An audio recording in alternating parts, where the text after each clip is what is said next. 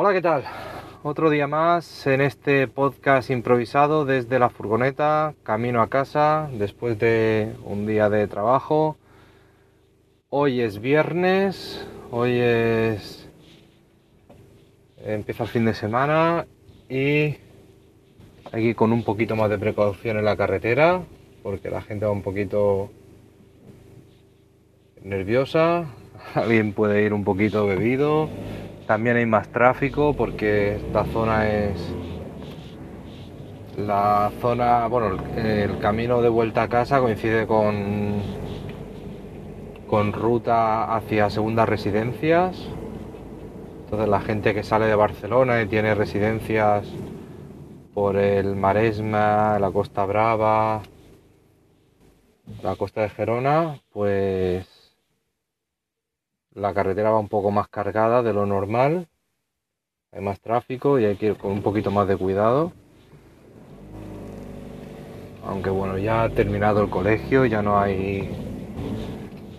Eh, no hay horario escolar, digamos, entonces hay gente que, que cambia un poco las horas de, de fin de semana a lo mejor en vez de irse por la tarde, pues se van por la mañana, depende de, del horario laboral de cada uno. En fin, ¿y por qué te cuento todo esto? Que seguramente me estarás diciendo, bueno, a mí qué importa eso, a mí me da igual. Pues nada, por hablar así un poquito de algo, porque la verdad es que hoy no tengo ni pensado de qué hablar. Hay varios temas de los que podría contarte, de lo que he visto hoy,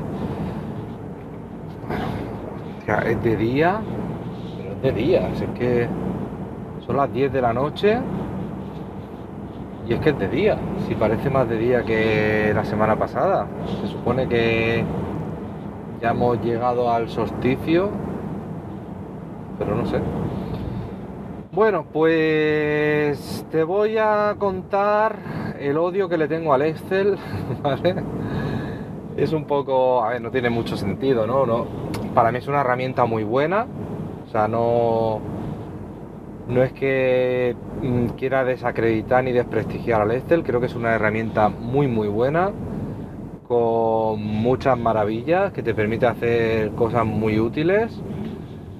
Es cierto que yo tampoco lo domino muy a fondo, lo uso y conozco un poco algunas funciones avanzadas, pero no es no es una herramienta con la que trabaje muy a menudo, precisamente por lo que te voy a contar. Creo que tengo un artículo en el blog que se llama, se titula algo así como ¿Por qué no debes organizar tu trabajo con Excel?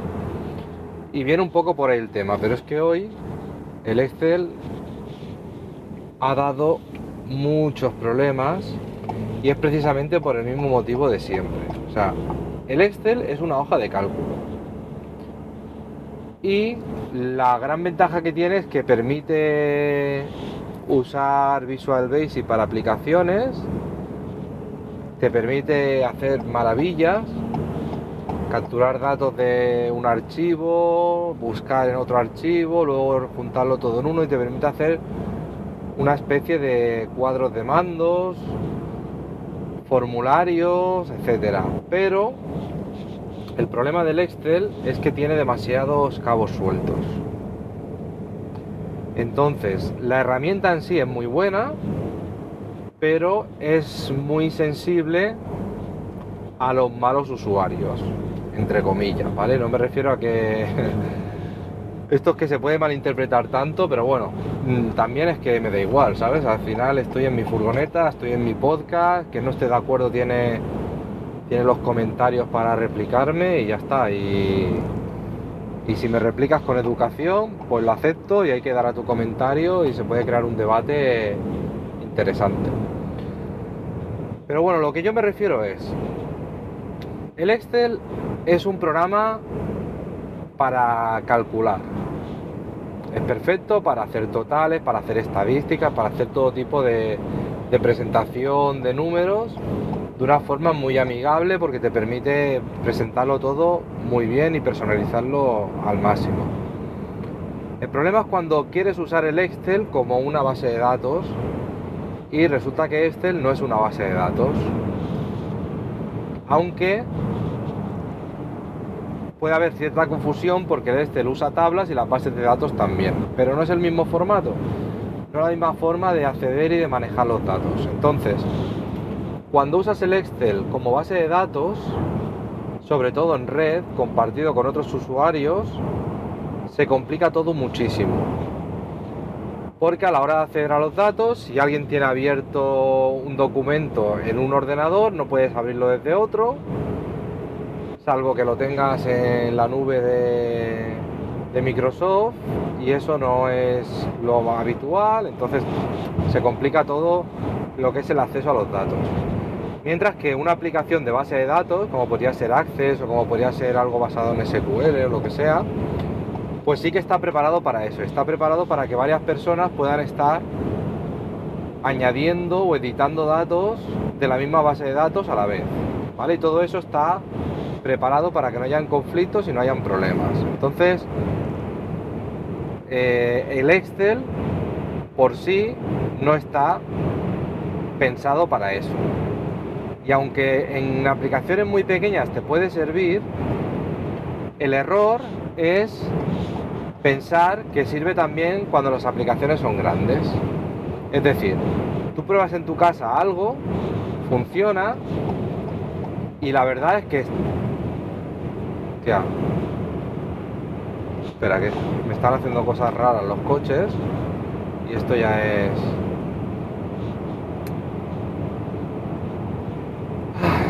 Hay una ley que dice que hay que circular por la derecha. Y hay gente que tal como entra la autopista, se pone en el carril de en medio. Y encima, cuando viene alguien por detrás, lo que hace es pasarse al carril izquierdo. Y ahora mismo hay coches en el carril de, en medio, en el carril izquierdo, y el carril derecho vacío. Y esto me... Entre el Excel y los que conducen por el carril izquierdo, me voy, a acabar indignando. A ver, el tema es, volviendo al Excel, el Excel está muy bien, te permite hacer cosas fuera de lo normal, pero cuando haces demasiadas cosas fuera de lo normal, eh, es un programa delicado, ¿vale? Si tú tienes, haces lo que los puntos fuertes del Excel, es decir, haces sumas, haces operaciones, sumar distintas celdas, de calcular promedios, ¿vale? No vas a tener ningún problema, es una aplicación perfecta. Pero si tú empiezas a hacer programación de que busques en tal archivo esto y busques en tal archivo aquello y empiezas a hacer fórmulas muy complejas y además el documento trabaja en red y además eh, vas eh, modificando cosas y además tienes un montón de vínculos y empiezas a complicarlo demasiado, al final cualquier pequeño error hace que todo se venga abajo. Y ese es el peligro. O sea, la aplicación en sí es robusta, es fuerte, pero como te permite hacer tantas cosas, mm, al final es muy fácil liarla, es muy fácil crear una referencia circular, es muy fácil crear un, un bucle que hace que se cuelgue la aplicación. O a veces la aplicación funciona pero cuando empiezas a añadir datos se vuelve terriblemente lenta. Y no es porque Excel sea lento en sí, que a veces se critican a las aplicaciones de Microsoft porque se dice es que son muy lentos, necesitas una aplicación tal porque es más rápida.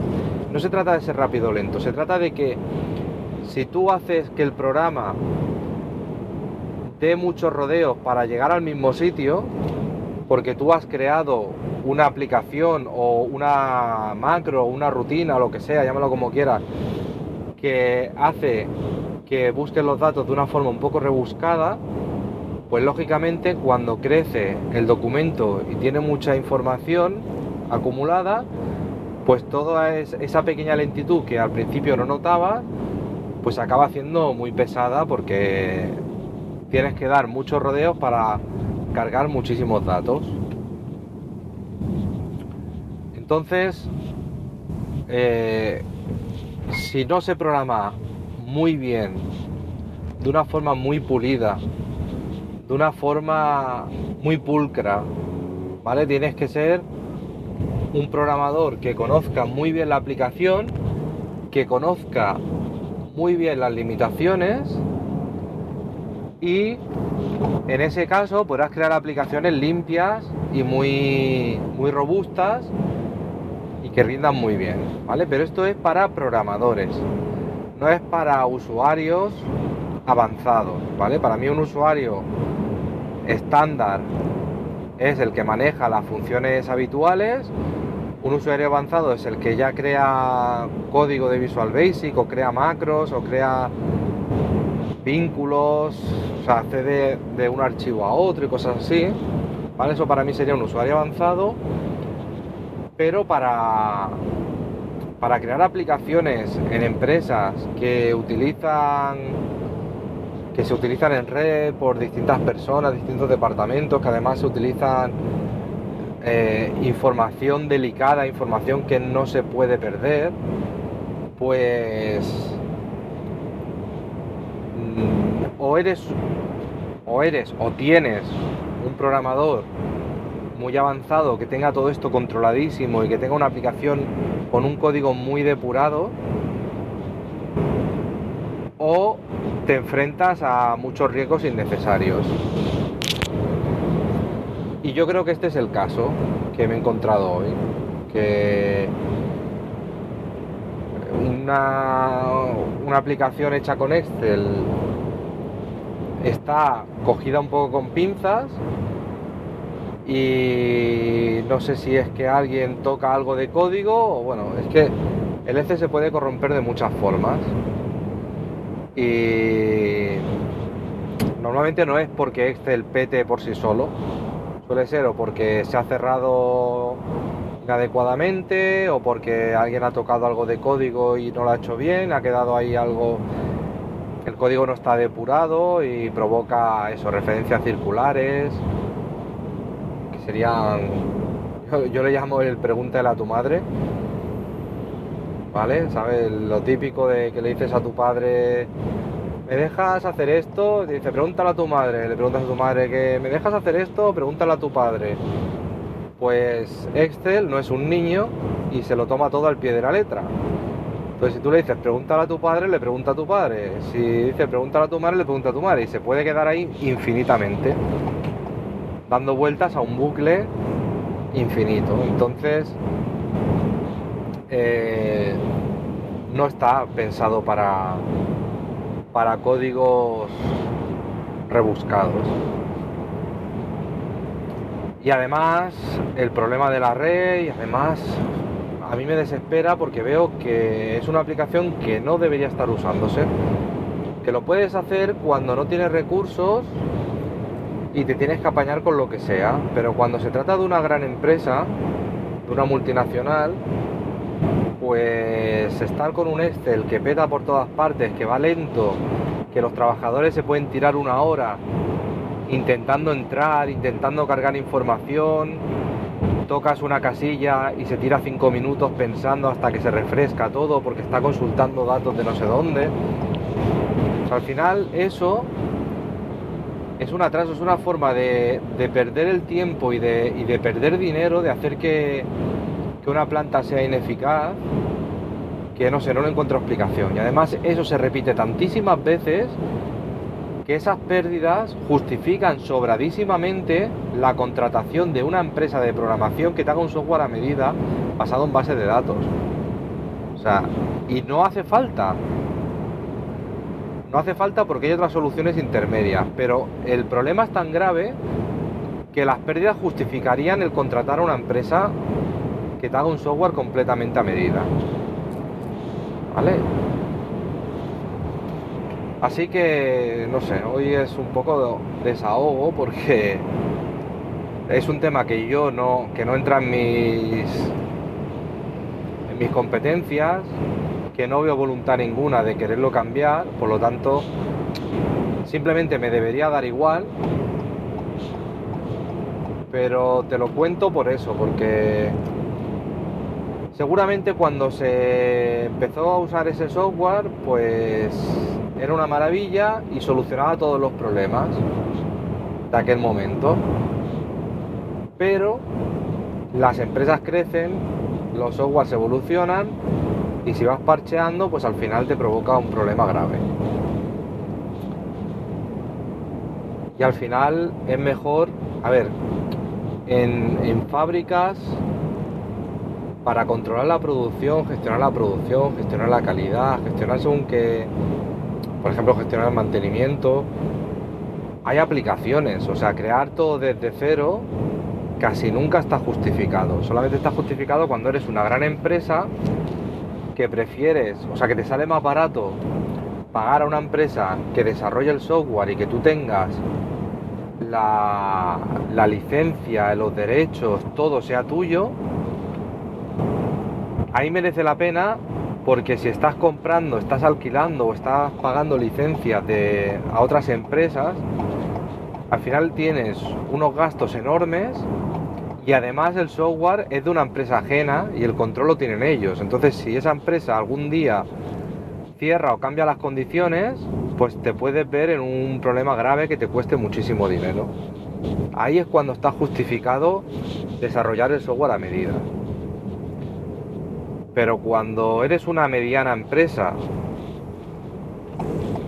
que puede ser una multinacional, pero claro, no tienes miles y miles de usuarios, sino que que en una planta tienes un Excel para según qué temas, pues ahí seguramente hay soluciones más sencillas y soluciones más robustas que usar un Excel, que son las bases de datos. Tú te puedes usar aplicaciones de bases de datos o puedes usar eh, aplicaciones eh, Aplicaciones de base de datos me refiero a aplicaciones de editar bases de datos que tú te las editas, te las creas. Entonces, en vez de crearte un Excel, te creas un Access, por ejemplo. Y un Access ya soluciona todo el tema de acceso en red, de multiusuarios, etc. Y además te facilita muchísimo la, la edición de formularios y los formularios acceden a donde tú quieras y te limitan el acceso. En un Excel tienes que estar protegiendo la hoja y bueno, historias que luego al final todo tienes que resolverlo con códigos complejos porque claro, tienes que desbloquear la hoja, añadir una página si quieres, volver a bloquear, etcétera y eso al final pues lo complica todo. Entonces tienes Access y mil historias. Hay más aplicaciones aparte de Access que te permiten crearte tus bases de datos, editarlas, y luego ya tienes a un nivel un poco más avanzado las aplicaciones en la nube basadas en SQL y en y en entornos ya en la nube que te permite centralizar toda la información en un punto y que todo el mundo pueda acceder sin estar realmente eh, tocando las partes sensibles del archivo, sino que simplemente hace solicitudes al servidor y el servidor es el que mueve la información.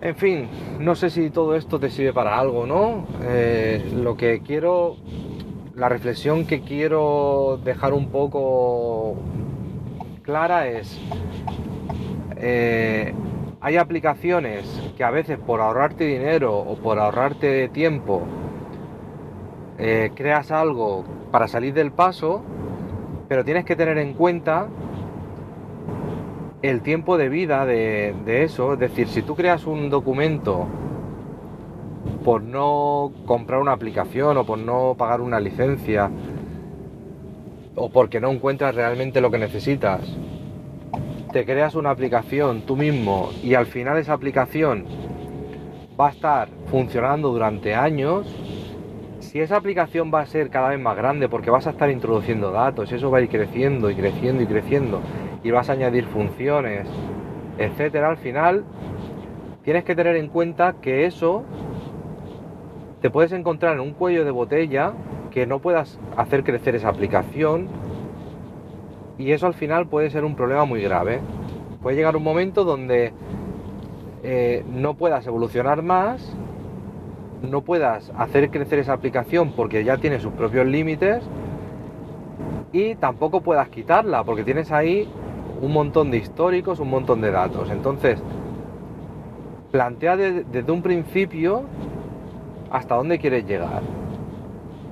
Normalmente si eres una pequeña fábrica, podrás ampliar la maquinaria, podrás ampliar los usuarios que van a usar la aplicación, pero tampoco va a ser pasar de un usuario a mil o pasar de 100 máquinas a un millón.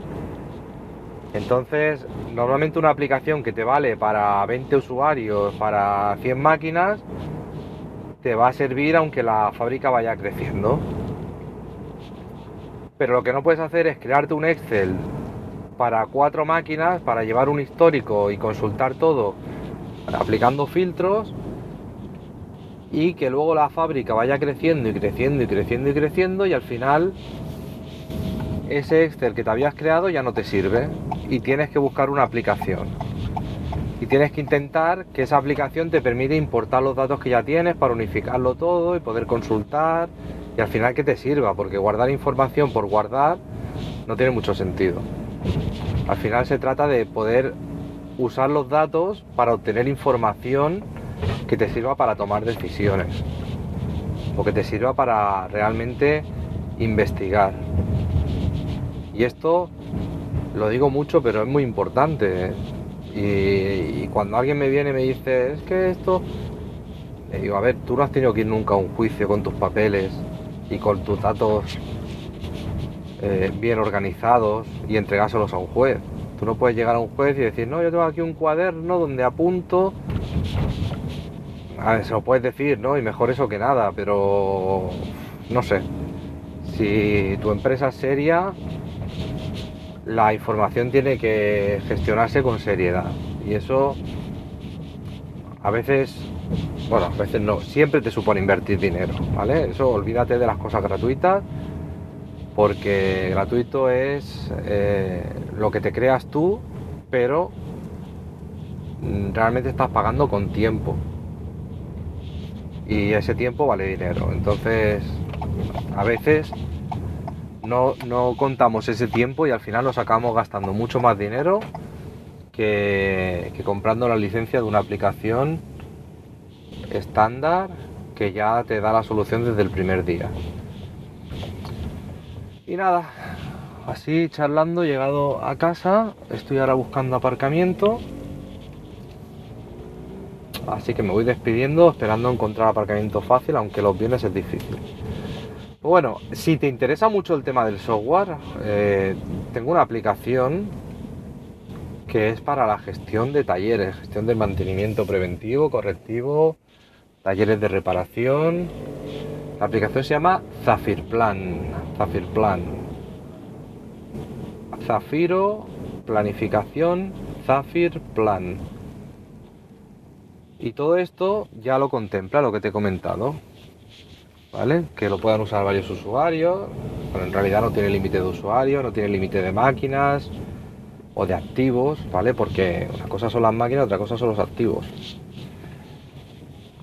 Si quieres que hable más de esto, dímelo y puedo hacer un, un episodio más, más en profundidad sobre este tema. Y nada, si quieres, si te interesa el tema de Zafirplan, entras en zafirplan.com y ahí tienes un poco más de explicaciones sobre las características, te puedes descargar una demo y puedes empezar a usar la aplicación gratis y, ver si es realmente lo que necesitas o no antes de adquirir la licencia. Y recuerda también que estoy en fidestec.com, que ahí tienes mis cursos, mis formaciones, mis libros, está todo allí. Tienes blog, tienes podcast, tienes directos, tienes vídeos, todo, todo está ahí centralizado, puedes hacer desde ahí.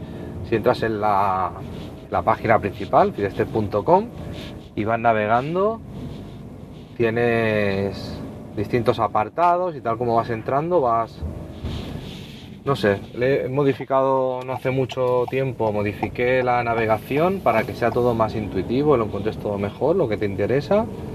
Así que si hace tiempo que no te pasas por Fidestec o no lo conoces, entra y date una vuelta porque seguro que encuentras información útil que puedas aplicar. Y yo sigo buscando aparcamiento, hoy está la cosa complicada, ya me lo estoy viendo porque veo que hay algún coche por aquí en modo buscar aparcamiento, o sea que, que los huecos que quedan están solicitados y si no al final tendré que aparcar en las zonas que menos me gustan.